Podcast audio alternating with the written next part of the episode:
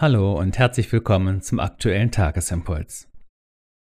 Die Losung dafür steht heute im Psalm 121 und lautet, Der Herr wird deinen Fuß nicht gleiten lassen, und der dich behütet, schläft nicht.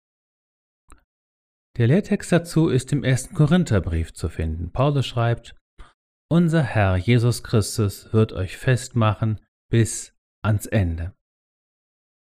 Ans Ende denken, das ist unser Thema heute. Biblisches Denken ist Denken vom Ende her und aufs Ende zu. Der Apostel Paulus nimmt im heutigen Lehrtext dieses Ende in den Blick. Es ist für ihn das Offenbarwerden unseres Herrn Jesus Christus und der Tag unseres Herrn Jesus Christus, so der Textzusammenhang. Dass Jesus also wiederkommt, darauf gehen wir zu. Ans Ende zu denken kann uns helfen, Dingen, Verhältnissen und Umständen, die mit dem Attribut unendlich daherkommen, eine Grenze zu setzen und gelassen zu bleiben. Nichts ist für immer.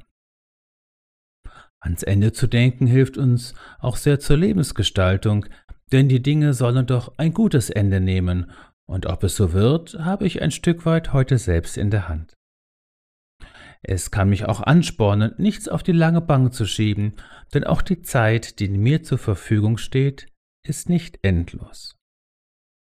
Auf unserem geistlichen Weg ans Ende zu denken bedeutet hingegen mehr, als daran zu denken, dass alles einmal aufhört. Es ist ein Weg auf Jesus zu.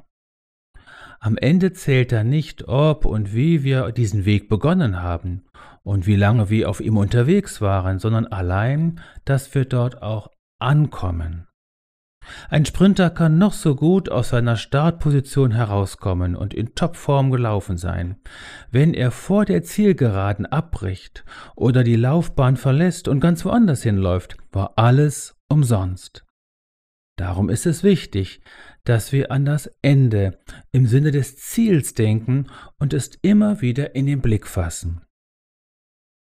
Unsere beiden Bibelworte bergen den wunderbaren Zuspruch, dass der, der unser Ziel ist, gleichzeitig auch der ist, der unseren Lauf begleitet, auf unsere Füße und auf unseren Tritt achtet und unser Herz fest und unbeirrt macht, rund um die Uhr. Ich finde das sehr tröstlich.